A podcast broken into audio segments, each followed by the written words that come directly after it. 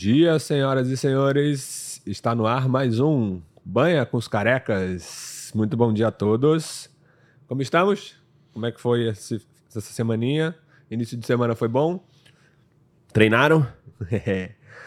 relato, antes da galera começar a entrar, a gente já vai falando um relato de casa aqui que nosso podcast tem funcionado. Nosso querido Luquinhas, o cara que cuida de, dos nossos cortes, das nossas imagens, dos nossos vídeos, esse é fera, hein? Tá? Depois segue o Luquinha lá no Instagram. Galera, Luquinha ele fez o que a gente combinou em relação à parte de sono, né? Que seria. O que, que houve, né, Luquinha? Luquinha saiu daqui ontem muito tarde. Muito tarde. Ele foi o primeiro a chegar ontem aqui. Saiu extremamente tarde. Que horas você saiu daqui, Luquinhas? Saiu daqui 11 15 11 e meia. Até ele chegar em casa, bota ali para pelo menos uma hora. É uma viagem, coitado, tá? E hoje ele tinha que estar aqui de volta. Botou o celular para despertar que horas, Luquinha? Coloquei 4 horas, 3h50 e 4h15. Colocou 3h50, 4 horas e 4h15 para poder estar aqui agora. E aí, despertador, o primeiro despertador tocou. O que, que ele falou aqui comigo agora? Gente, levantei. Tocou o primeiro despertador eu vi que se eu ficasse enrolando eu ia acordar mais cansado. É, exatamente. E ele tá aqui, inteiraço. Inteiraço, inteiraço, tá bem. Então, assim, Lembrei de vocês falando na live. não sei se foi uma lembrança boa nesse momento, não, porque acordar cedo assim é difícil. Mas, Luquinha, parabéns, cara. É isso aí. Tá? Muito bom, muito bom.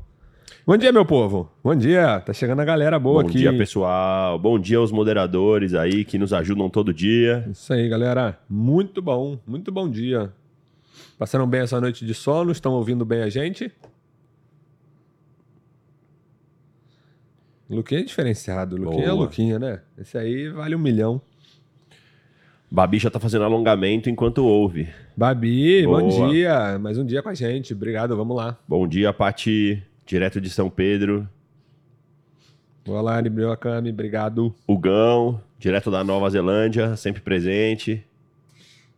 Muito bom, galera. O retorno de vocês está sendo excelente, excelente.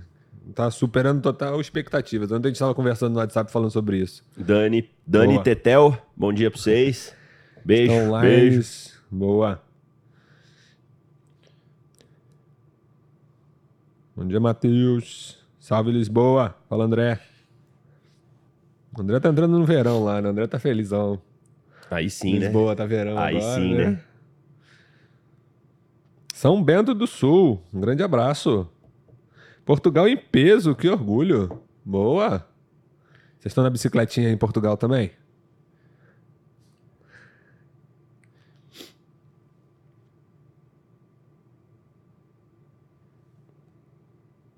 A Danizinha? Muito bom, Dani. Babi já lançou a primeira pergunta. Que legal, Babi. Ela perguntou: o uso de anticoncepcional interfere no ganho de músculo? Isso é polêmico. Esse é polêmico. Essa é Ex- polêmica. Exatamente. Mas o que a gente tem hoje, alguns papers, né? Um pouquinho mais antigos, mas sim, interfere na, na recuperação muscular, tá, Babi? E depende também do anticoncepcional que você está usando. Tem uns mais, mais agressivos para essa parte de treinabilidade, tem outros mais fracos, entre aspas, tá? Mas o anticoncepcional ele interfere, ele diminui sua percepção de fadiga. Então, é, na verdade, perdão, ele aumenta a sua percepção de fadiga. Então, o que, que ele vai fazer? Ele vai fazer com que você canse mais rápido durante os treinos. E a sua recuperação muscular fica mais lentificada, tá? Porque a probabilidade dos anticoncepcionais de diminuir sua testosterona, né? Reduzir estradiol e aumento do SHBG, que é uma proteína que transporta os hormônios- hormônios sexuais, é alta. Então, você não tem uma quantidade suficiente de androgênico, não tem uma quantidade suficiente de estrogênico. A parte, quando a gente fala de hormônio, a gente pensa muito no hormônio como uma preservação de massa muscular e não aumento do ganho de massa em si, tá? Então, entenda que hormônio ganha mais quem perde menos músculo. E o hormônio ele tá ali para preservar essa massa muscular. Com menos músculo, que vocês meninas já têm menos músculo, menos massa muscular e menos hormônio também, na Sim. verdade, vocês têm a dificuldade maior de desempenhar um treino mais eficaz, é grande, tá? E se a recuperação não for eficaz, você tem um vai, um, um equilíbrio ali de não sair do lugar, né? Você fica meio que patinando. Estagnada. É, você dá uma, uma estagnada no físico, tá? Então, Babi, o anticoncepcional interfere sim. Você não faz picos de CPK, tem uma alteração, tem bastante alteração. Galera, superchat liberado. Vamos lá. que vamos. A Yara perguntou: corrida de alta intensidade, média de 8 a 10 quilômetros. O que vocês sugerem de pré-treino e pós-treino para melhorar o rendimento? Comida, né, Yara? Uma boa uma dieta equilibrada. Você tem que ter uma dieta preparada previamente, pré-treino, para que você tenha um bom rendimento, é, a base de carboidratos, proteínas e etc. E mesma coisa após a corrida, né? Após a corrida, alimentação é balanceada, dieta é calculada, necessidade de carboidrato para recuperação, necessidade de proteína para repor as proteínas que foram perdidas no momento e etc. É, creatina, como uma, um, Suplementação. su- suplementa- uma suplementação, que é a melhor suplementação que a gente tem hoje.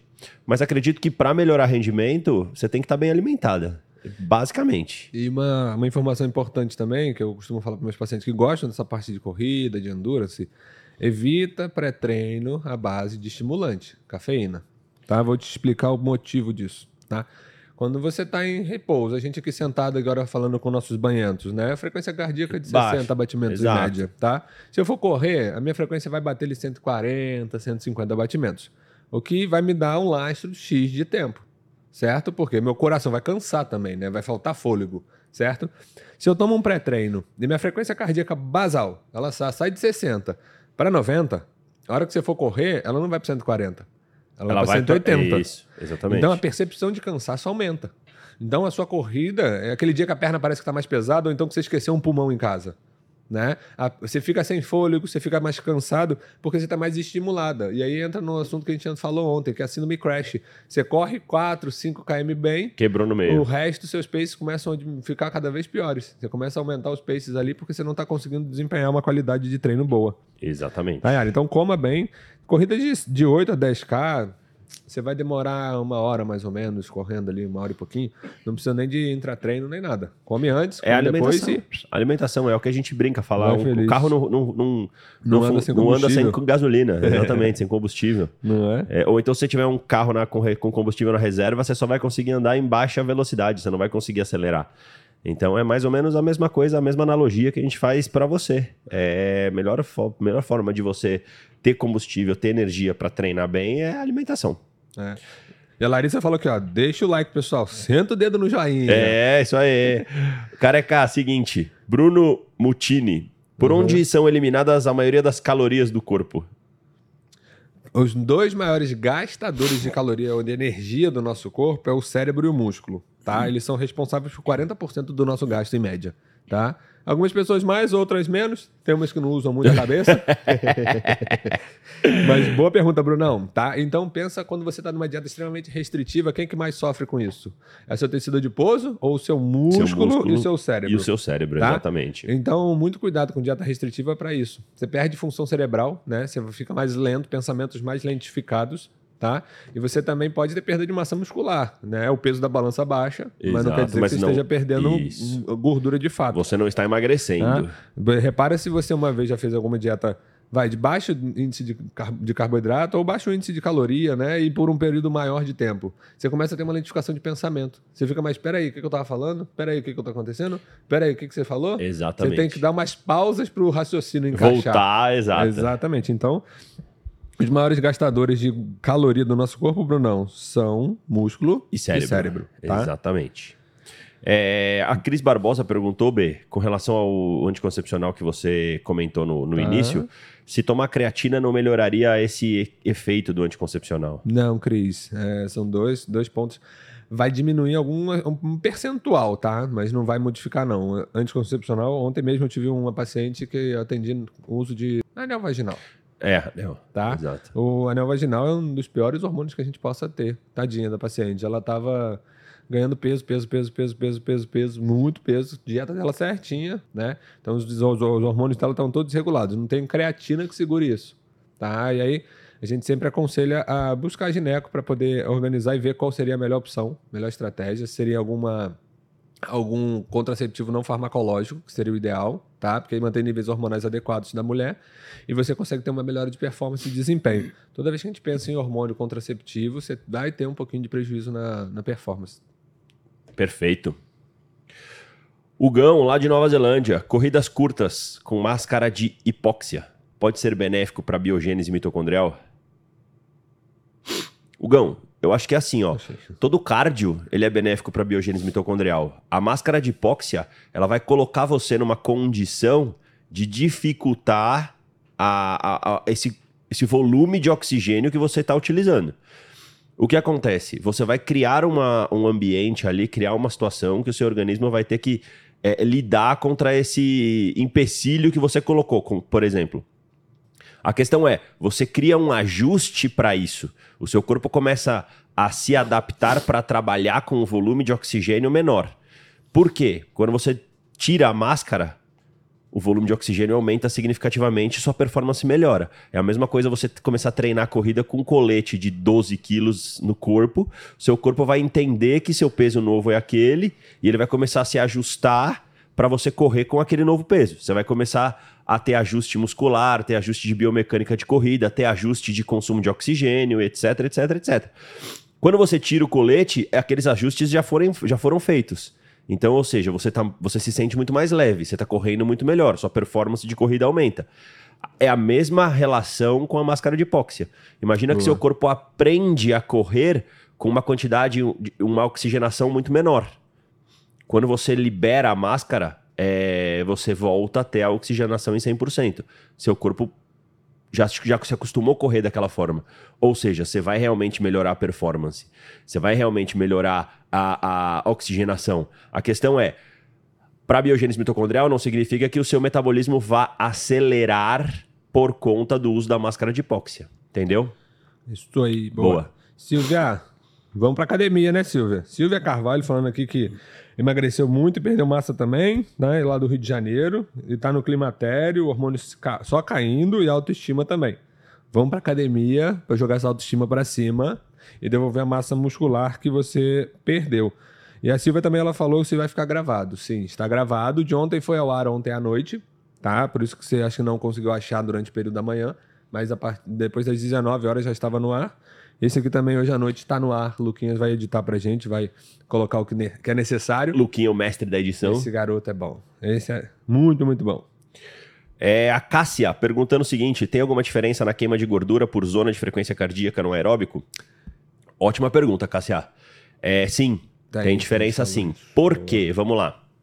É... Você já fez algum teste de ergoespirometria ou teste espirométrico, alguma coisa do tipo? Quando você faz esse teste, no seu laudo, no laudo do teste que você recebe, você descobre o que é chamado de limiares ventilatórios, L1 e L2, tá? Limiar aeróbio e limiar anaeróbio. O que, que isso significa? E aí, esses limiares, eles são dados junto com a sua frequência cardíaca. Então, ou seja, quando você ultrapassa tal frequência cardíaca, você ultrapassou o limiar 1. Quando você ultrapassa tal, tal frequência cardíaca, você ultrapassou o limiar 2. E aí vamos entender uma coisa. O seu organismo, ele tem três vias energéticas. Carboidrato, que é a, pre... a principal e a mais rápida, que seu organismo prefere. É... Proteína, que a gente tenta bloquear o máximo possível o, o uso dessa via, porque você usar proteína como via energética significa que você está perdendo músculo, você está catabolizando. E você tem a via da gordura, que é a mais abundante do corpo, é a energia mais disponível para o que o corpo tem, porém a mais lenta tá? Uma cadeia carbônica de gordura tem uma quantidade de carbono muito grande. Até acontecer a lipólise, quebrar o, tri, o, o triacilglicerol dentro do adipócito, até esse ácido graxo livre ser disponibilizado, até quebrar em duplas de carbonos para virar piruvato e o caramba demora muito, tá? Então o que acontece? Quem media qual via energética vai ser usada das três é a sua frequência cardíaca tá? Então, se você está com uma frequência cardíaca muito alta, significa que o seu corpo entende que você precisa de uma energia rápida. Ele vai dar prioridade para o carboidrato. Ah, mas vai usar só carboidrato? Não, Não, ele vai dar prioridade. A via predominante será o carboidrato. Se você está numa frequência cardíaca baixa, por exemplo, eu e o Bernardo aqui sentado nessa mesa agora conversando com vocês. Frequência cardíaca deve estar quanto? 60, 65, por aí. A nossa via predominante é a via da gordura. Por quê? Porque a gente não precisa de uma energia rápida para estar tá aqui. O corpo tem tempo de oxidar, beta-oxidar essa gordura, de fornecer essa energia. Então, a nossa via predominante aqui, sentado na mesa, é a gordura. Então, frequências cardíacas mais baixas vão dar a gordura como via predominante de energia. Por isso que tem diferença no aeróbico. Você vai fazer um aeróbico de alta intensidade, você vai ultrapassar o seu limiar anaeróbio, você vai dar via do carboidrato como predominância de energia, tá? Por isso que a gente preconiza o quê? Quer emagrecer fazendo cardio? Cardio de baixa intensidade. Porque o cardio de baixa intensidade vai utilizar a via da gordura como via predominante. Então, sim, tem essa diferença, tá? Então, lembrando, frequências cardíacas mais, mais altas, vias de energia mais rápida, carboidratos, proteínas. Frequência cardíaca mais baixa, via de energia mais lenta, gordura. Exatamente. Rafael Araújo. Bom dia, tenho 1,70m, fiz 40 minutos de esteira na velocidade 5.5, velocidade boa. É normal ficar com quadril dolorido no dia seguinte. Estava fazendo já há uma semana em 4,5 e não tinha sentido dor. Estou com 92 quilos. Rafa, normal não é, né? Porém depende. Se você for um cara que estiver sedentário, né? Se você for um cara mais sedentário, é comum, tá? Que você sinta um pouco mais de dor no quadril nesse retorno à atividade certo? Mas observa o tipo de tênis que você está usando, como é que está a sua pisada. Seria legal até um fisioterapeuta para avaliar isso, a sua marcha, como é que tá, tá? E avaliar a força da, da, da sua região de quadril, tá? Isso é importante que você observe, principalmente nesses retornos às atividades físicas, tá? Porque o impacto, a repetição de movimento pode causar microlesões, microfraturas em articulação ou osso, tá?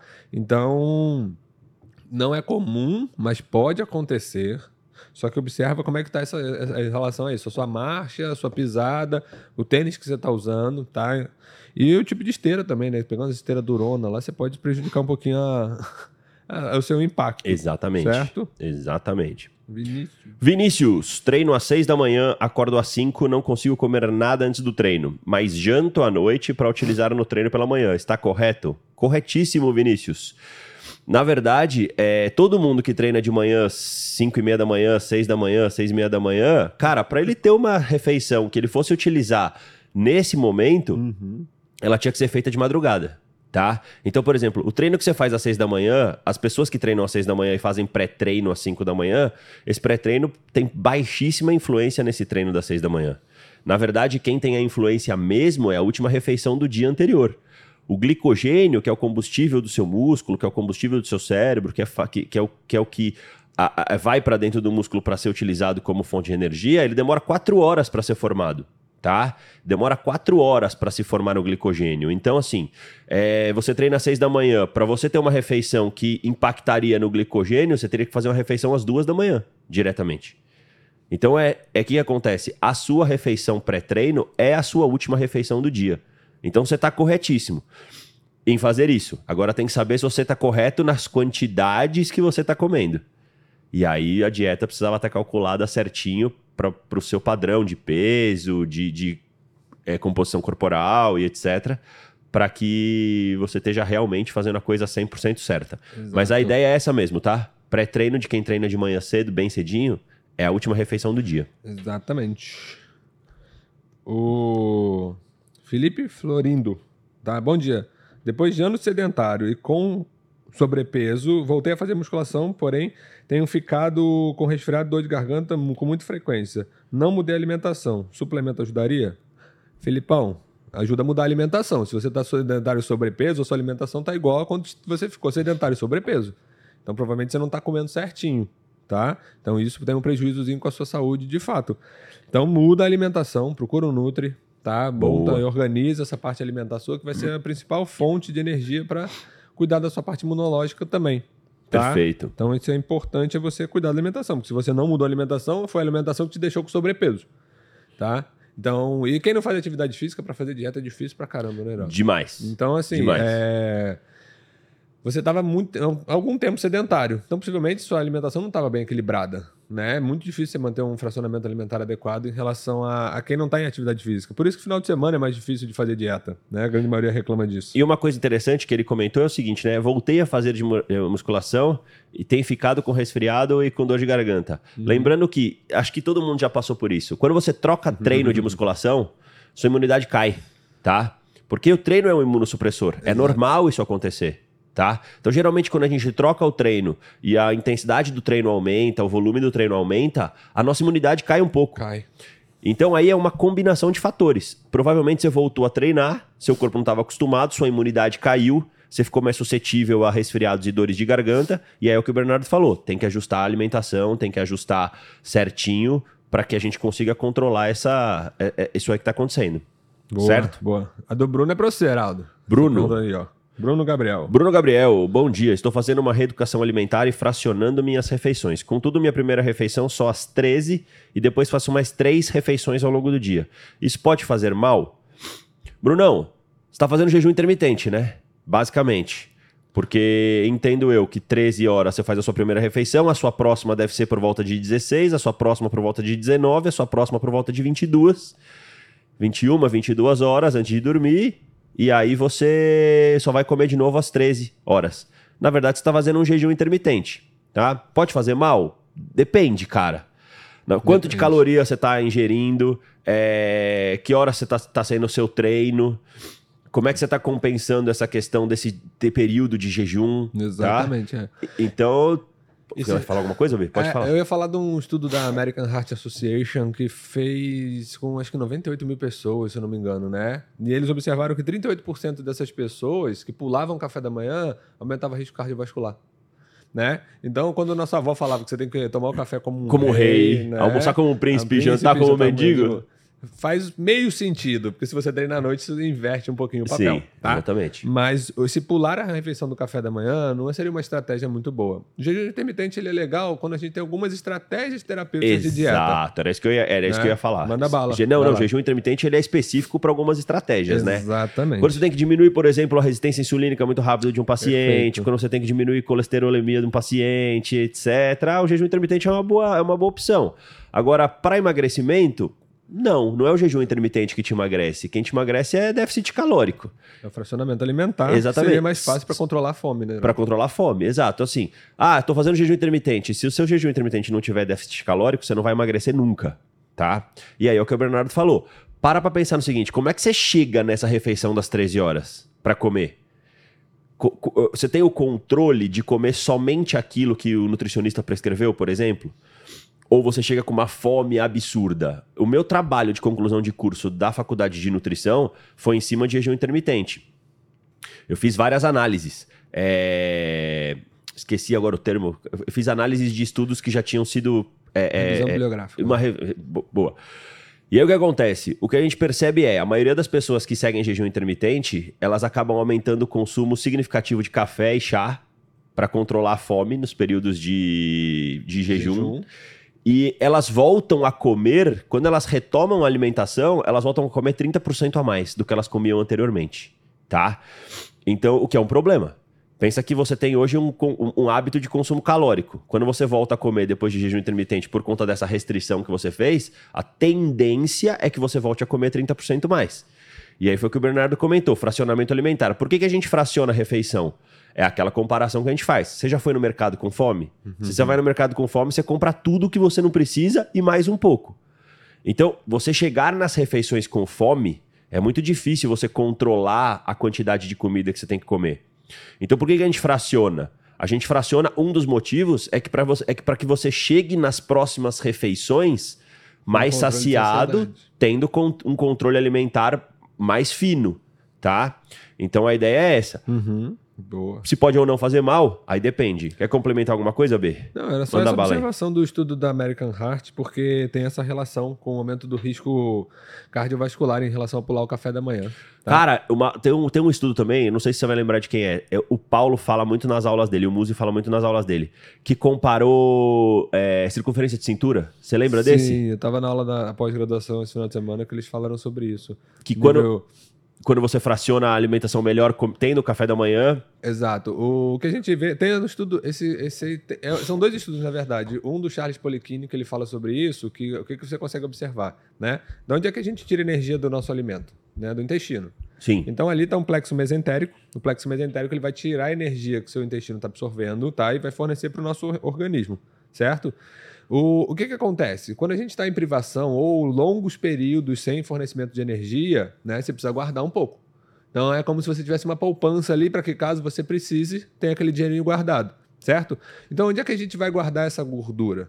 né? Barriga. Perto do plexo mesentérico. Então, é na região periumbilical. Na barriga. Exato. A região periumbilical é onde você acumula gordura quando os primeiros locais, locais que você vai acumular gordura é nessa região, tá? Por quê? Caso você precise, caso o seu corpo precise dessa energia, ele pega de volta daquela região periumbilical. Então, espaçar as refeições acaba fazendo você acumular gordura nessa região. Então a gente pega bastante paciente assim. O paciente ele vem secando bem, ele vem baixando o percentual, e você vê todas as dobras diminuindo. Menos abdômen. Menos abdômen. A pergunta que você faz, tá pulando a Tá refeição, pulando a né? refeição. Exatamente. Porque aí o fracionamento faz com que, opa, tô ficando tem uma- um período mais prolongado de, de jejum. Preciso guardar gordura na região periumbilical, Perfeito. tá? Leandro Trindade, uma hora de cardio depois da musculação, sempre controlando até no máximo 120 batimentos por minuto. Atrapalha o sinal que foi dado na musculação? Não, Leandro. Nessa, nessa intensidade não. né? Nessa intensidade, não. Lembra que treinos concorrentes, eles só vão ser concorrentes nas, nas altas intensidades, tá? O que você tá fazendo aí é uma sinalização, como a gente já comentou em outros podcasts, em outras lives. O que você tá fazendo uma- aí? Você tá fazendo uma sinalização de remoção de coisas ruins do seu, do, do seu, da sua corrente sanguínea, do seu organismo, que foram é, é, jogados ali com o treino de força, com o treino de alta intensidade, fatores inflamatórios, é, é, é, ácido lático e etc. E você está fazendo uma, uma sinalização de remoção de gordura subcutânea, como a gente falou agora na resposta anterior, que a gente falou sobre a frequência cardíaca e as vias energéticas, você está fazendo uma sinalização de remoção de gordura subcutânea. Então, nessa intensidade, você não tem prejuízo não, tá? Pode ficar tranquilo. O Alves mandou um superchat aqui. Né? Ele tava falando que quando ele fica resfriado, ele toma um remédio, tá? Que não tem relaxante muscular. E se tiver dor de cabeça, o que ele pode tomar para evitar o processo de microlesões pós-treino? Qual que é? Ah, analgésico. Analgésico não vai trazer lesões, né? O que pode prejudicar um pouquinho o treino são alguns anti-inflamatórios, tá, pessoal? Não são todos que vão causar essa parte. Tá, Aves? Então pode ficar sossegado, pode tomar o seu remédio para dor de cabeça, ou gripado na realidade, e um analgésico para dor de cabeça. Boa. Tá? Não tem nenhum problema. Tem uma pergunta aqui que tava muito legal. Peraí, deixa eu achar ela. Aqui, ó. É, bom, mais pra cima, mais pra cima, mais pra cima. Perdeu a pergunta aí, B. É, tava logo embaixo. Ah, musculação em jejum pela manhã. Jantar de boa qualidade. Carbo de, com carbo. Quais benefícios e malefícios?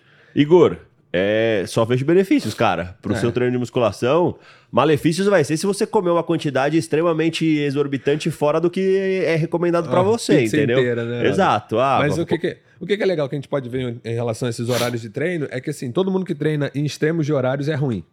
Ruim não pra você. Você precisa treinar e a nossa vida, metade, um terço dela a gente tá trabalhando. Exato. Então só sobra os extremos de horário na maioria das vezes para treinar. O problema dos extremos de horários é, tipo, de manhã. Você tá descansado, mas você não tá tão bem alimentado. Sim. Certo? E à noite, você tá cansado, mas tá, Mas bem, você tá bem alimentado. Então exato. você não performa tão bem. Se a gente for parar pra pensar, o melhor horário para você treinar mesmo seria de 10 da manhã. Vamos botar que você acorde às 6, 7 da manhã. Não adianta acordar às 10 também, que é a mesma coisa. Mesma coisa, tá? exato. Mas que você acorde 7 da manhã, o melhor horário para treino seria entre 10 e 16 horas, tá? Porque você consegue fazer pelo menos uma ou duas refeições antes. E, E depois você menos- tem até exatamente. 3, 4 depois, da, depois do treino, tá? Então, quando a gente treina em extremos de horário, você já tem esse prejuízo um pouquinho de força de- ou de recuperação, Certo. tá? Mas... Mas a temos dieta tendo... no horário. Exato. Exatamente. Mas a dieta estando equilibrada aqui, Igor, eu só vejo benefícios, porque como eu já expliquei, é a sua refeição pré- pós- é, pré-treino vai ser o seu jantar. Tá? Boa. Silvia, Então- toma creatina, não tem, fica com medo de cair cabelo, não. tá? A Ana, Heraldo, treino 1, 2, 3, 4 e 5. Quantos dias de descanso? Um ou dois? Posso fazer cardio é, moderado nos dias de descanso ou nem passear com o cachorro? Abraço pra vocês. Ana, vamos lá. É, treina 1, 2, 3, 4, 5. Quantos dias de descanso você deve dar? Quantos você achar que você deve Você dar? precisa, perfeito. Tá? Então, Exatamente. um exemplo muito prático é o seguinte: é, eu tô, esse ano, se eu não me engano, acho que faz 12 anos que eu tô, que eu tô com, com o Muzi, tô junto com o Muzi. Quando eu comecei com o Muzi, eu comecei como personal dele também, tá? Então, eu trabalhava com ele no consultório como profissional de educação física e eu era personal do Muzi. E aí, uma das coisas que logo que eu comecei com o Muzi, a gente começou a perceber foi o seguinte: o Muzi sempre treinava é, de 5 a 6 vezes na semana.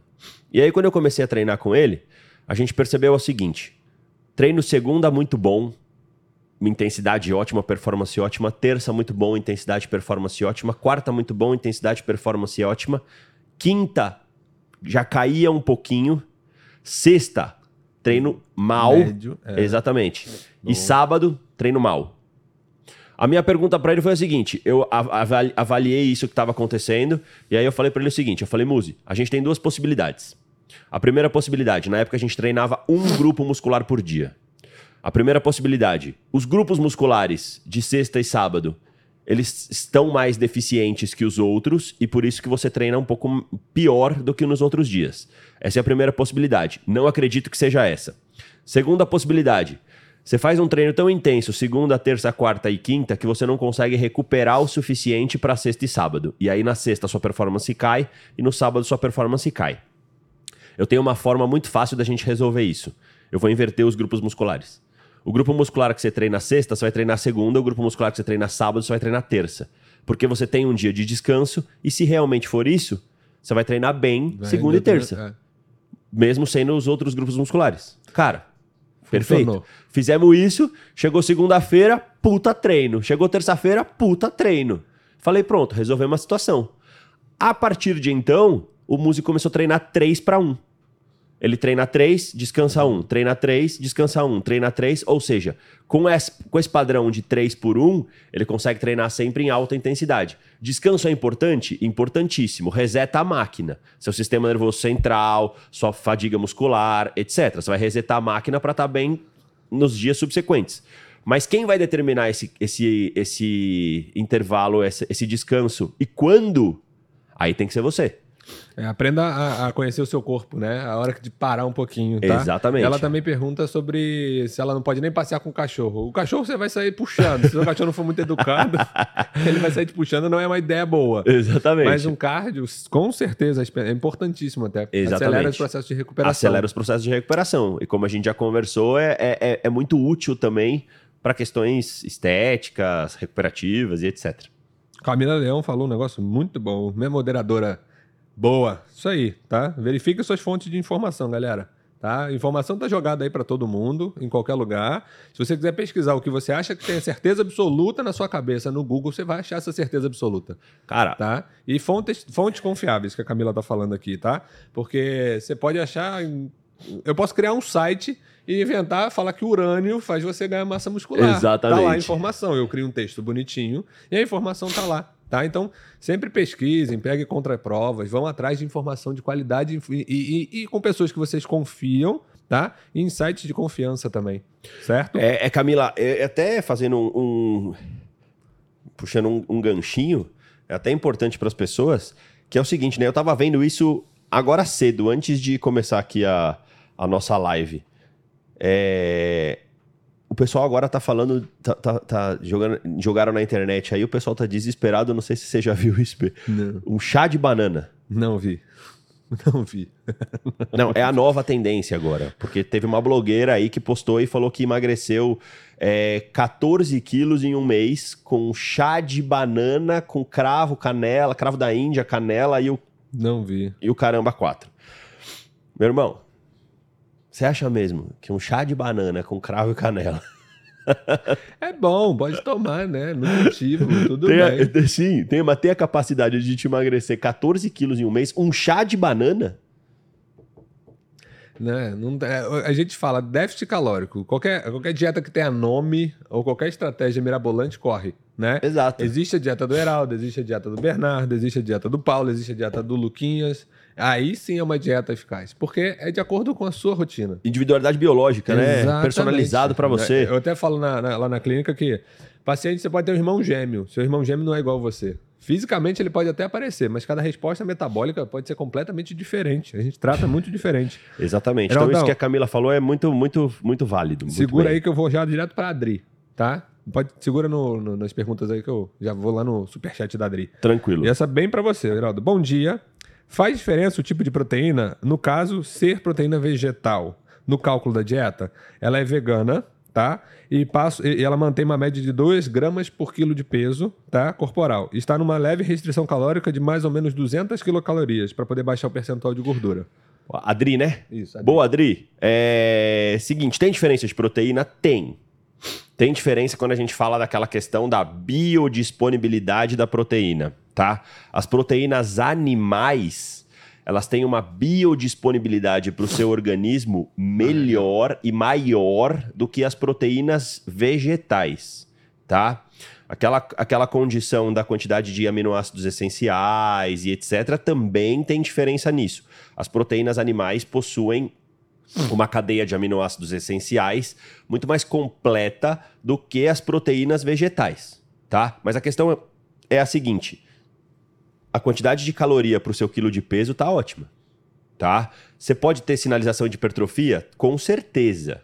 A... O déficit calórico tá ok? Putz, maravilhoso. 200 calorias de dieta Perfeito. mais a- o seu gasto de treino, tá? Perfeito, perfeito. Então, eu, eu vejo que tá perfeito. A questão é, é- você é vegetariana, ou seja, as proteínas que você tem à sua disposição, realmente elas têm uma baixa biodisponibilidade. Mas é o que tem para hoje.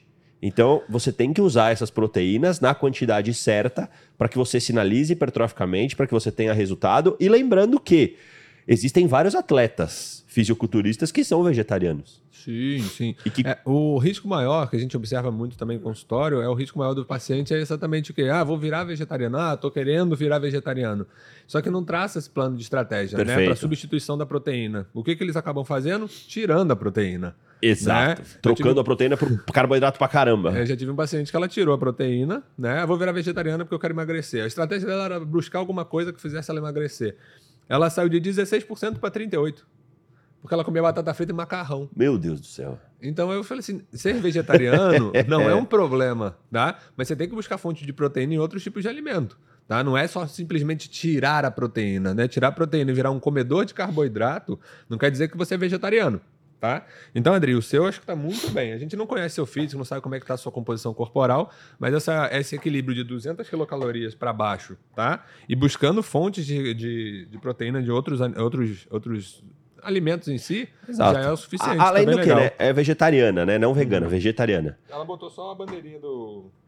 do- ela botou só a bandeirinha do, da plantinha. Tá, porque o que, que acontece? Se, se você é vegetariana e você é ovo lacto vegetariana, você faz. Você, você, você come ovo e toma leite. Então também são ótimas fontes de proteína animal. É. Então você pode, você pode mesclar essa dieta com ovo e leite, se você é ovo lacto vegetariana, com as proteínas é, vegetais. Então você também vai ter um equilíbrio muito bom nessa questão. Boa. É isso aí, a, Silvia, Dri. a Silvia tá pedindo ajuda da gente. Meninos, me ajudem. Posso chamar vocês no Instagram? Tô com 45 quilos e 1,60m. Silvia, com certeza. Vai ser um prazer poder te ajudar lá. Tá? Chama a gente lá. Pode marcar até uma consulta com o Heraldo, né? Ou online, que seja, Silvia. Não tem problema, não. A gente te orienta com isso. Tá? Vai ser uma honra poder te ajudar É a ganhar aí. um pouco de peso. Tá? Funcional serve, mas não muito. Eu preciso. Você com 45 quilos, Silvia, vai pra academia. Pega Exato, peso. tá? Exatamente. Isso que é importante pra gente. Ô, pra B, você. Manda. O Carlos Bruno. Quais suplementos não podem ser ingeridos para quem é hipertenso? De preferência, o que são estimulantes. Fat burns, é, é, hipercalóricos, por causa da quantidade de carboidrato também, né? E. Ah, vai, pré-treino, esses daí que tem acúmulo de xantina ou efedrina, cafeína, isso não te aconselho a fazer. Tá? Esses pré-treinos que aumentam sua frequência cardíaca e podem aumentar sua pressão arterial, fuja deles. Certo? Muito bem. Quantos minutos? Frederico Battistelli. É, quantos minutos seria ideal para o cardio de baixa intensidade? Eu costumo fazer cardio antes da musculação de 40 minutos a uma hora de esteira. De 5 a 8, é, 5 km por hora, de 5 a 8 de inclinação. Está correto? Frederico, está correto. A intensidade, a duração. Porém, eu te, te- te sugiro jogar esse cardio para após o treino de musculação. Tá? Por que, que eu sugiro jogar esse cardio após o treino de musculação? Porque é o seguinte, é prioridades, certo? É, acredito que a sua prioridade seja, em questão estética, ter um físico bem definido, volume muscular ok, baixo percentual de gordura. Então vamos trabalhar com a prioridade. Você chega na academia com, a com descansado, com a sua carga de glicogênio altíssima, com as suas refeições já feitas com uma energia boa, é, dá prioridade para o treino de musculação. O foco é o treino de musculação. De 40 minutos a uma hora de esteira, eu não sei como é o seu condicionamento físico, eu não sei como é o seu, a sua condição de treino. Talvez você possa se cansar nesse período e baixar um pouco a, a- o fornecimento de energia para o treino de musculação. Tá? Então você pode um pouco comprometer o treino de musculação, a performance do treino de musculação, por esse gasto energético antes do treino. Então, a intensidade está certa, a inclinação está certa, a duração está certa. Eu só sugeriria para você jogar ele para após a musculação. Isso. Beleza? É, o TVRZ, ele mandou exatamente isso. Ele falou assim, ó, bom dia, vou pra academia de busão, porém na volta ele volta a pé, são 40 minutos de caminhada, média de 2,5 km. Ainda preciso fazer o cardio? Não, tá legal. Parabéns, cara. Excelente estratégia. Aproveitou e otimizou o seu tempo. Aí coloca um podcast e vai ouvindo a gente. É. Muito Boa. bom, TVRZ. Ô, B, tem um superchat aqui do Cello. Cadê? Quando eu consumo leite e derivados diariamente, a minha Uhum. rinite tende a atacar. E quando eu retiro o leite da minha dieta, eu consigo minimizar muito essa questão da Uhum. rinite. Sim, porque a gente falou sobre isso ontem, Tiago. Os alimentos, todos os alimentos, ele tem uma ação inflamatória, pró-inflamatória, porque a gente não tem uma digestão boa, né? A nossa lactase, por exemplo, do leite, ela não é 100% eficaz. Então ela pode aumentar fatores inflamatórios, interleucina, TNF-alfa, tá? E isso pode aumentar esse processo de rinite em alguns casos, certo? Aí observa, né, vê com o seu nutricionista qual é a estratégia que você possa fazer para melhorar isso, tá? Não acho, não vejo, né, o seu sintoma como um sintoma grave para que você tenha que suspender qualquer fonte de laticínios, tá? Reduza. Consumam poucas porções ao dia, mas não precisa suspender não, tá, Tchelo? Boa. É, Raf- Rafael Moraes tem uma pergunta aqui que, olha, Rafael, gostei Cadê? muito da sua Deixa pergunta, sensacional. Posso fazer academia com 13 anos? Deve. Deve. Você deve fazer academia com 13 anos, Comecei Rafael. com 13, Rafa. Exatamente. Não parece não, mas eu comecei com 13. eu tinha cabelo na época, cara. Rafael, não existe contraindicação, cara, em questão de idade. A, a, a musculação ela deve ser trabalhada já desde bem antes dos 13 anos, tá? É, o que a gente tem que ter cuidado, a forma de trabalho, né? O profissional que vai te acompanhar e etc.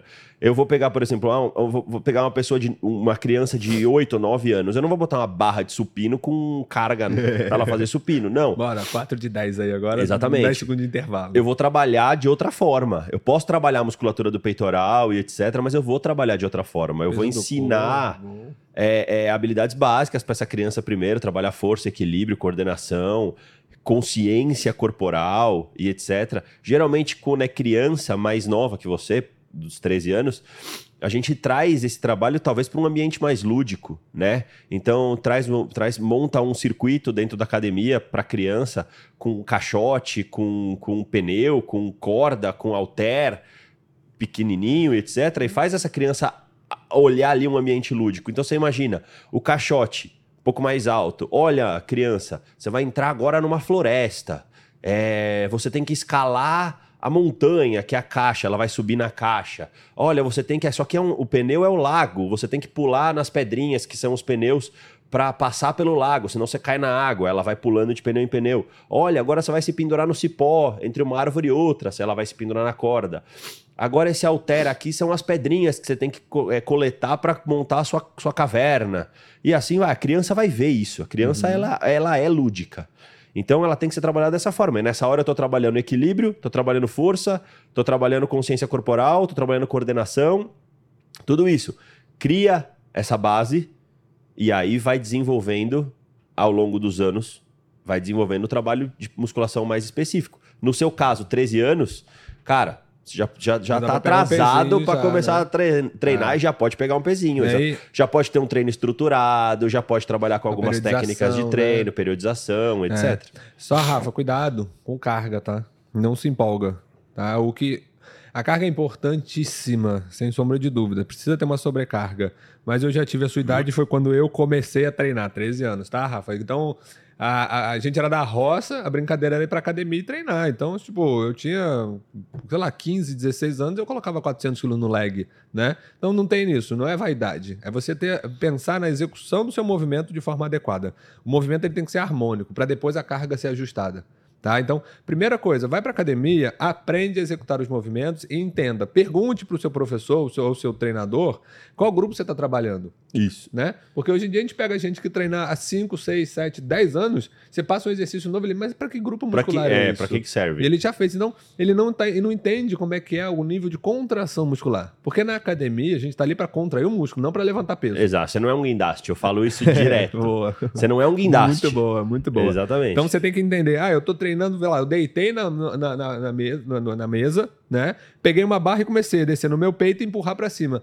Que músculo que eu tô trabalhando? Começa a ter esse trabalho mental que você começa a perceber melhor a contração muscular. Né? A gente, o personal volta e meia fica falando isso na nossa orelha. Foca no seu músculo, pensa no seu músculo, olha o seu músculo, contrai o músculo. Exatamente. Para poder ativar na sua cabeça que você está trabalhando no seu músculo e não que você está levantando um peso. É Tá. aquela, é, é aquela questão, né? Isso acontece muito, B. É, você pega pessoas que vão treinar costas, no dia seguinte o bíceps está destruído. destruído. E não as, as costas não está sentindo nada, mas o bíceps está Exato. destruído. Exatamente. Porque o, o treino de costas é um dos treinos mais complexos de se fazer, né? Porque a gente tem um bíceps e um romboide, que é um músculo fica na região dorsal embaixo, ali perto da axila, que eles fazem muita força. Muita. Eles são muitos músculos muito fortes. Então, a gente observa muito paciente aqui que tem um romboide grande, uma bolinha na lateral baixa das costas, assim, né? Um bíceps bonito e o meio E- das costas vazio. Va- É, Que é o trapézio, que é aquele exercício de final da contração do trapézio, né? Aquela adução da escápula ali que você faz Porque o romboide e o bíceps estão roubando força da musculatura E das costas quando no treino. você tiver uma carga alta, você só vai usar bíceps e romboide na maioria das vezes.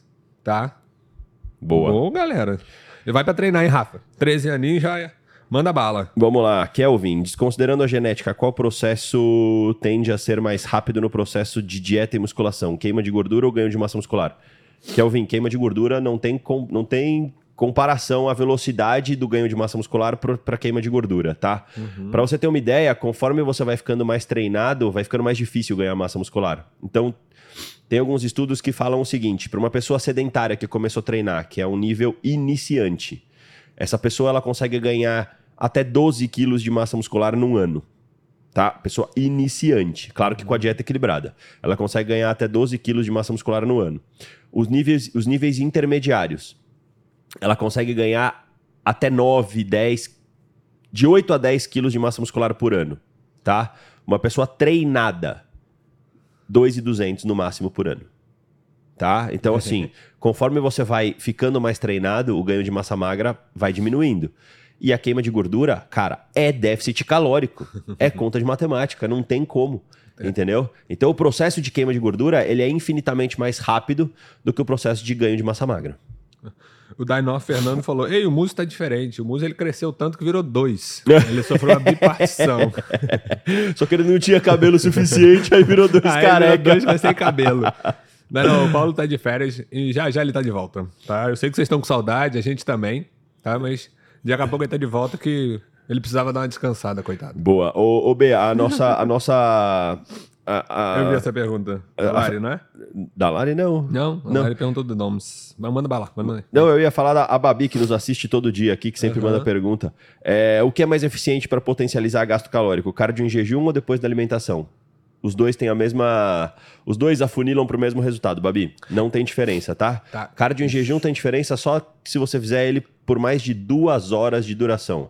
Um, um estudo da. Louise Burke. Louise Burke, eu sempre esqueço Eu o nome dela. Sempre esqueço o nome dela. A gente tava falando isso de pesquisar em fontes confiáveis, então anotem dois nomes bons pra vocês aí: Louise Burke e Stuart Phillips. Boa, tá? Stuart Phillips, São cara. os dois caras que mais, né? Eles são da Austrália, se eu não me engano. Tem um cara de treino Burke. também, o Brad Shanfield. Isso. Brad Shanfield também é sensacional pra você estudar. Isso, esses, esses são. é, o, a Louise Burke e o Stuart Phillips são as pessoas que mais estudam sobre treinamento. Treinamento e dieta. Tá? Então, assim, a base de dados deles é muito grande. O N, né, que a gente fala, que a quantidade de gente né, pesquisada, ou entrevistada, ou analisada é grande.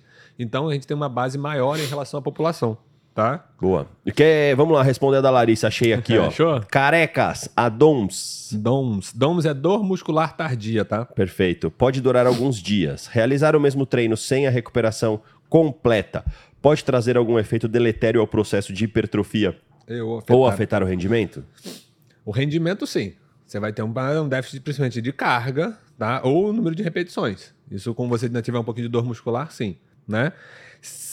Aí, Lari, depende muito da intensidade dessa dor que você tá, viu? Se, se você tiver com uma dor mais limitante, de movimento mesmo, você vê que para pegar um objeto no chão, a perna quase falha, você não consegue levantar, eu te aconselho a fazer um descanso. É entender o seu corpo, fazer uma pausa, né? Dar uma parada em relação a, tipo, ah, não vou botar carga, vou fazer um cardio aqui para recuperar mais rápido. No dia seguinte eu faço esse treino, tá?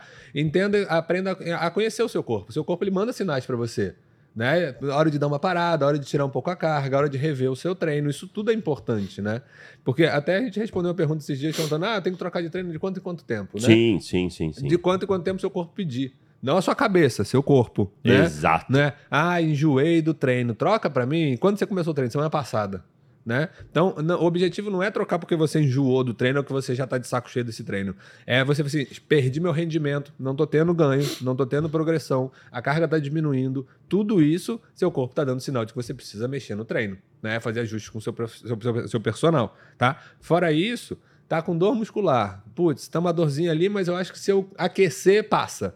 Então, vai lá, sobe na esteira, faz uns 10 minutinhos ali para aquecer a musculatura, para irrigar melhor ela, nutrir melhor a musculatura, vê se remove um pouco mais do lactato, e aí na sequência você já vai para o treino. Tá, Lari? Boa. Então, observa muitos sinais que o seu corpo está te dando, tá? Perfeito. Seu corpo, não sua cabeça. A nossa Exato. cabeça sabota muito a gente. Luquinhas hoje foi a prova viva de que levantar é. sem sofrer, ou sofrendo mesmo, né, Luquinha? Não tem como, mas levantar sem ficar dando soneca no celular fez diferença para ele. O menino tá aqui, ó. Cara, vou te falar uma coisa. Os comentários da Camila são sensacionais, cara. Camila, olha, seus comentários alegram a minha manhã. Vou te falar. uma pergunta boa aqui, boa, ó. Cara. John, bom dia. Se o que importa para emagrecer é mat matematicamente o déficit calórico e pronto, quando ficamos muito tempo em dieta, o organismo desacelera e o déficit começa a fazer, não fazer tanto efeito? John, mais ou menos isso, cara. Vamos lá. Realmente o que é importante para emagrecer é o déficit calórico. Tem que ter déficit calórico para promover emagrecimento, para promover perda de gordura, tá? Qual é o grande problema? O Bernardo já comentou aqui, eu já comentei aqui, nosso organismo é extremamente inteligente. Nosso organismo ele é altamente ajustável. Você dá um estímulo pro seu organismo hoje, o seu organismo vai olhar para você e falar: desgraçado, eu vou pegar esse cara. E ele vai se, ele vai se ajustar de mil maneiras para não ser pego de surpresa de novo. Seja com uma carga mais alta, seja com déficit calórico, seja de alguma forma. O que, que eu tô querendo dizer para você? A, a, a, o que acontece é o seguinte, John: para cada quilo de gordura que você perde, seu metabolismo desacelera em até 30 calorias. Seu metabolismo basal desacelera em até 30 calorias e o seu apetite aumenta em até uma proporção de 100 calorias para cada quilo de gordura que você perde. Uhum. O que eu tô querendo dizer para você é que cada vez que você emagrece fica mais difícil, porque seu metabolismo tá mais lento e sua fome tá maior. Tá? Então a questão é a seguinte, tem que haver déficit calórico, por isso que as consultas com os nutricionistas, elas devem ser regulares. Porque faz dois meses que você não passa no seu nutricionista, seu peso, seu peso corporal mudou. mudou. Sua composição de gordura mudou. Você, perdeu gordura, você ganhou massa magra. Como é que está o seu metabolismo? Como é que está a sua sensação de fome? Fome é uma pergunta que a gente faz em toda consulta. Toda. Como é que está a sua sensação de fome? Justamente por conta disso. Porque aí eu vou ter que modular a dieta de uma forma que eu compense essa fome que o paciente está sentindo, mas que, eu, mas que esteja dentro da necessidade calórica. Entendeu? Então, esse, essa sua percepção de que eu estagnei, eu vou emagrecendo e eu vou estagnando, ela é real, tá? E até por que, que as pessoas têm reganho de peso? Porque o metabolismo diminui e a fome aumenta. E a pessoa perde a, a, a, a mão na questão da dieta. E era, nosso Luquinha tá tão tentado que ele acordou cedo e não ficou enrolando na cama, que ele mandou até pergunta pra gente ô, hoje. Louco, ô, louco. beleza. Ele tá perguntando de quanto em quanto tempo procurar o Nutri, né? Se é mensalmente, se é bimestral, semestral. Né? O que, que você tem a dizer sobre de quanto em quanto tempo procurar o Nutri, Heraldão? Cara, eu acho que no intervalo entre 45 e 60 dias é o ideal, é o tá? Ideal. Entre 45 e 60 dias, você tem essa, esse reajuste do seu metabolismo, você tem uma variação de metabolismo basal, você tem uma, uma, uma, uma um tempo hábil para você ter perda de gordura e ganho de massa magra. É... Você tem um tempo. De... As pessoas enjoam de comer, geralmente Não, e esse primeiro momento ali é um teste para você falar assim: olha, não encaixou isso, não deu certo Exatamente. isso, eu achei que ia dar certo nesse horário, mas não deu certo nesse horário. Então, ali até 45 dias ali, pelo menos uma revisão. É, o diferencial é que todos os pacientes nossos têm nosso telefone, né? Então a gente Exato. consegue ir ajustando isso com um pouco mais de rapidez. Então, o exatamente. paciente pega uma semana nessa- depois e manda mensagem assim: pô, Heraldo, de manhã cedo não tô conseguindo comer, cara. Não tá descendo e eu tô treinando meio enjoado, o que, que eu posso fazer? O Heraldo vai lá e ajusta isso pro paciente. Tá? Então, mas a cada 45 dias ali, 60 dias, seria ideal para uma Seria revisão ideal. de consulta mesmo, fazer uma nova consulta para novos ajustes. Boa. tá? Careca, a Mônica Horta pediu para falar sobre hipotiroidismo e minerais. Qual deles suplementar? Boa, importantíssimo, viu? A, a suplementação com minerais para a gente chama de cofatores para função tireoidiana, tá? É super importante, né? Selênio, zinco, magnésio, ferro, todos esses minerais são importantes. Coenzima Q10, então, é indispensável para quem tem hipotiroidismo, tá? Mantenha esses minerais são importantíssimos. É... Ah, a Isabel fez uma pergunta muito boa aqui, Geraldo. Boa, Isabel tenho- Arantes. Vamos lá. Não sei se chegou a ver a dela. Não, não vi, mas eu tenho uma, um tá superchat aqui bombando também. aqui. Exatamente. As perguntas que- não param de chegar, cara. que é, tá muito bom. Mas ela tá perguntando se acha válido diminuir as calorias da dieta nos dias de que não tem treino, né? Ou nos dias de descanso. Tan- tanto em dieta de emagrecimento quanto em dieta de ganho. Não. Não Isso. acho, não acho viável essa estratégia, porque lembre-se que o dia que você não treina talvez seja um dos dias mais, Mais importantes. da sua semana, porque é o dia que você está recuperando, é o dia que você está Exato. resetando a máquina, é o dia que você está reparando tecidos e etc. Formando, é, exatamente, perfeito. você precisa de caloria para isso. É. Tá? Essa pergunta acontece praticamente todo dia em consulta. Todo paciente, ah, eu vou operar, tem que diminuir a caloria? Não, você está reconstruindo o tecido da sua cirurgia. né? Exatamente. Então, a, a dieta ela precisa se permanecer numa, no equilíbrio calórico ali para você recuperar tecido, certo? Então, não é só simplesmente, ah, vou colar, é, reduzir caloria porque eu não estou treinando nesse dia. É, Aves Bansas mandou um superchat aqui, B. Para quem tem ansiedade, qual pré-treino sem cafeína? Aves, é, existem alguns no mercado, não muitos, né? Normalmente eu costumo falar para os pacientes usar mais betalanina, L-arginina, vasodilatadores. Seria mais interessante do que alguns pré-treinos que vêm com cafeína, tá? Boa. É, vamos lá. Finasterida. Aqui, ó. Oh. André Raiol. Bom dia. Uso finasterida 1mg faz 5 anos. Isso pode alterar meus níveis de testosterona? Existem casos e casos, André. É, a finasterida ela vai agir no final da produção da te- de testosterona. Na verdade, no final da produção da esteroidogênese, que é a formação dos nossos hormônios sexuais, tá? Então, a finasterida ela inibe a conversão da testosterona em DHT. Então, seus níveis de DHT vão cair. Porque a 5-alfa-redutase foi diminuído, foi, foi reduzida a ação dela, e aí você bloqueia essa conversão de testosterona em DHT, tá? Alguns pacientes apresentam queda de testosterona também. Não é tão comum porque você está usando um medicamento que faz diminuir a conversão de testosterona em DHT. Então a testosterona tende a ficar em níveis normais, fisiológicos. Pode, num primeiro momento, até subir um pouco. Porque, como você evita a conversão de testosterona em DHT, o nível de testosterona ou a matéria-prima do DHT acaba ficando em níveis normais até sobe um pouquinho, tá? Mas isso vai depender de cada paciente, tá? Mas a maioria mantém-se estável. Olha, eu- juro que essas moderadoras estão fazendo o meu dia mais animado, cara. eu comentei do chá de banana, a Bruna Leitão falou: vale mais tomar um suco de abacaxi. Entendedores entenderão, pessoal. eu juro que eu tô rindo sozinho aqui, gente, velho. pelo amor de Deus. Bom dia, Ma Marcondes Master. Bom dia. Verdade que a testosterona aumenta no final do dia e facilita pra treinar? Marcondes é meio verdade, tá? A gente tem dois, é, não, a gente tem dois, a gente tem dois, dois picos de produção fisiológica de testosterona, tá? Um pico de dois terços ali no primeiro da manhã, por volta de 8 horas, né, do padrão fisiológico, e um outro pico por volta das 17 horas. Aí um terço do pico da testosterona por volta das 17 horas, tá? Então, em relação a treino, não tem diferença. Porque os níveis de testosterona vai ter um pico, mas ela vai segurar num valor mais basal, tá? Então, em performance tudo, não tem muita diferença, tá? Boa. A Suzy, podemos treinar mais de uma vez ao dia? Claro, Suzy, sem problemas. Para isso, o seu treino precisa estar muito bem estruturado.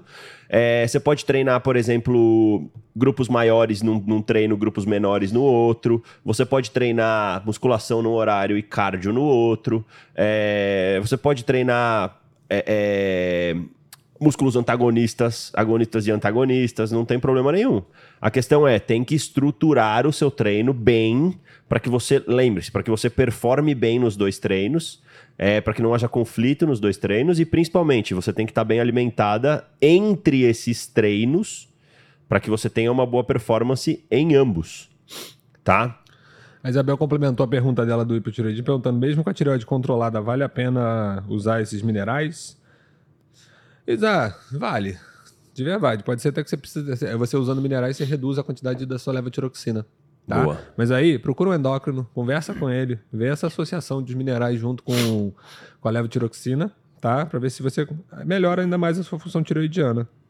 Galera, estamos batendo uma hora de live já, hein? Vamos lá. Caraca, hoje voou mais do que os outros dias, absurdo. Mas os Exatamente. moderadores daqui da gente. Não, sensacional. Modera- essas moderadoras são muita, sensacionais. muita- gente, teve muita pergunta hoje. Foi sensacional. Vocês estão estudando em casa para trazer as perguntas. Isso é espetacular. A gente fica muito feliz com isso. Muito, muito, muito.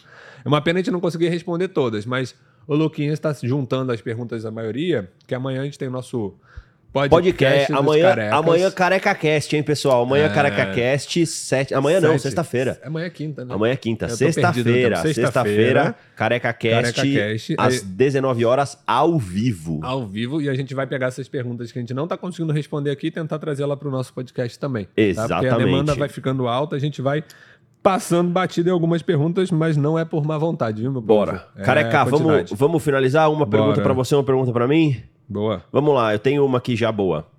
Robinson Contins. Para hipertrofia do abdômen, precisa fazer até a fadiga os exercícios? Quantas vezes na semana? Caso eu não tenha mais dor nos dias seguintes, é viável?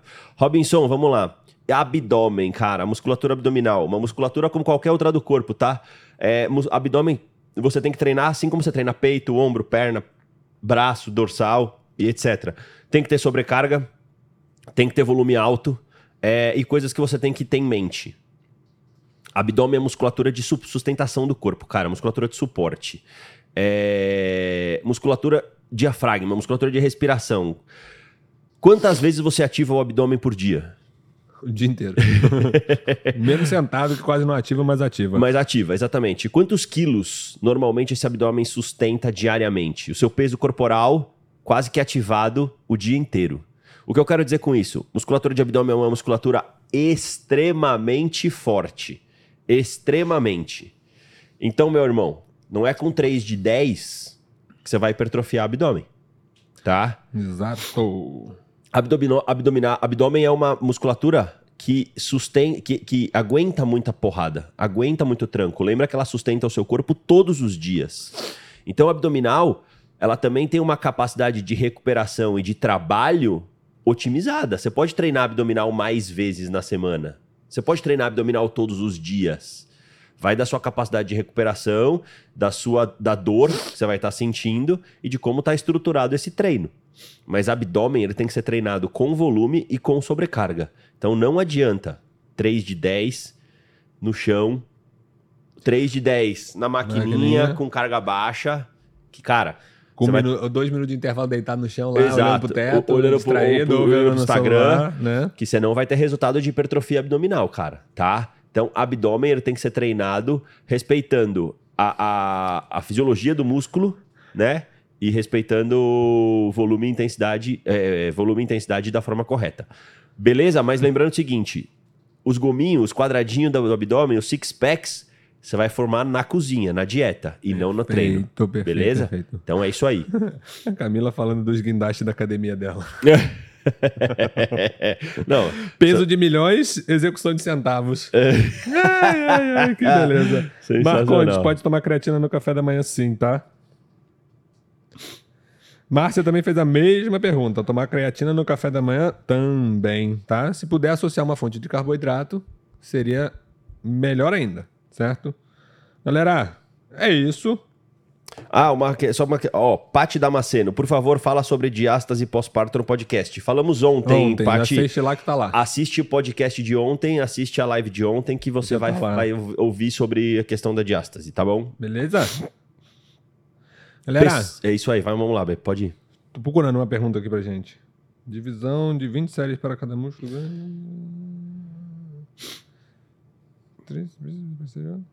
John, tá boa a sua divisão de treino, cara. Bem legal, tá? Bem distribuído. Tem uma pergunta pra você aqui pra gente terminar então, B.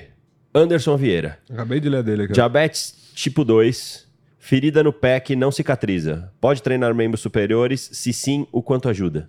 Ajuda bastante, Anderson, mas cuida dessa ferida, cara. Foca nisso, porque diabetes com ferida vai cuidar disso aí o quanto antes, porque é muito difícil cicatrizar. Tá? Então cuida da ferida o quanto antes, tá? E sim, pode treinar membro superior. Cuidado com tênis para abafar a região do seu pé também, porque isso aí pode infeccionar, pode gerar algum tipo de bactéria ali que você pode ter um prejuízo ainda maior com essa ferida sua. Tá? Te- Mas Boa, pode falar. pode treinar sim. Membro superior pode sim. Vou te dar uma dica, Anderson. A diabetes tipo 2. Diabetes caracteriza por um acúmulo de glicose no na corrente sanguínea, certo?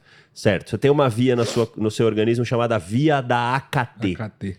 Via da AKT. A via da AKT, ela a- a- otimiza a, a- transposição do GLUT4 na membrana celular para captação de captação de glicose, glicose. tá? Sabe como a via da AKT ela é mais, ela é mais é, Ativada. ativada? Treinamento até a falha. Força, musculação. Força, musculação e treino até a falha. Sabe por quê? Porque nas três, quatro repetições que antecedem a falha, você otimiza É, captação a de captação de glicose na, na corrente sanguínea, justamente para você ter essa energia finalzinha antes de chegar na falha, tá? Então, nas três, quatro últimas repetições antes da falha, você otimiza a captação de glicose na corrente sanguínea. Então, para quem é diabético, treinar até a falha é uma estratégia muito positiva. Muito mas o foco é a sua ferida do pé, tá? E sim, todo paciente diabético que eu atendo, eu mando ele pra academia. Ah, eu posso fazer só cardio? Não, você pode fazer só academia, tá? Porque a gente tem essa, essa, essa expressão do GLUT4 para captação de glicose junto com a insulina, né? Para fazer estoque de glicogênio muscular, tá? E quando você faz o cardio é o contrário, né? Você joga mais glicose da musculatura para dentro, pra dentro. da circulação. Exatamente. Né? Para poder uma biodisponibilidade melhor de glicose. Certo? Certo, pessoal, estamos encerrando mais um dia. É, agradecendo novamente a presença de todos, o carinho que vocês nos recebem. Tá a interação de vocês hoje foi sensacional. Muito boa. Agradecer a Luquinhas. Luquinhas, obrigado. Quatro horas da manhã estava acordado para estar Esse aqui com a é gente. guerreiro. Depois vão é falar um- que foi sorte, né, Luquinhas? Você é um monstro, Luquinhas. Boa. Parabéns, Luquinhas. É, Aos queria- moderadores. a- As modera- moderadores que olhem. Hoje vocês acordaram. Exato, vocês fizeram, a minha, inspiradas. vocês fizeram a minha manhã mais feliz hoje com os comentários, tá? Boa. É, agradecer a presença de, De todos, todos. na live, lembrando que sexta-feira tem o Careca Cast, hoje no Instagram do Bernardo, Bernardo Palmer, no meu Instagram, Heraldo Albuquerque, nós vamos abrir as caixinhas de perguntas para serem respondidas no Careca Cast ao vivo na sexta-feira. Então, tá? já juntem Então- suas perguntas. Exatamente. Nos sigam lá, sigam o Careca Cast, deixem a sua pergunta, que na sexta-feira, ao vivo, às 19 horas, estaremos aqui para falar com vocês novamente e responder as dúvidas de todos. Boa. Galera, um ótimo dia pra vocês. Vamos que o dia só tá começando. Muito obrigado à audiência de todos. Hoje à noite essa live tá salva lá no YouTube do Paulo, tá? E nos vemos sexta-feira. Sexta-feira no Às 19 Careca- horas. Às 19 horas no Careca Cast. Valeu, pessoal. Um beijo, bom dia Valeu, pra vocês. Tchau, tchau, bom dia.